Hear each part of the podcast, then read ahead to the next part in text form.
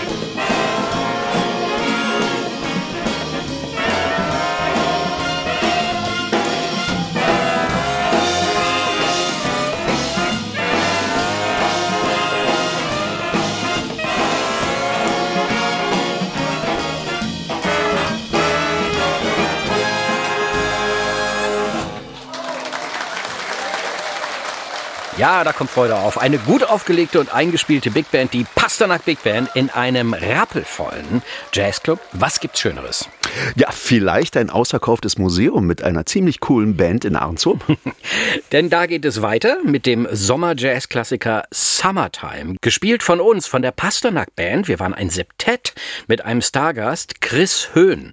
Aufgenommen am 14. Juni diesen Jahres im Kunstmuseum Ahrenshoop. Und hier kommt Summertime von George Gershwin mit Christian Höhn an der Trompete.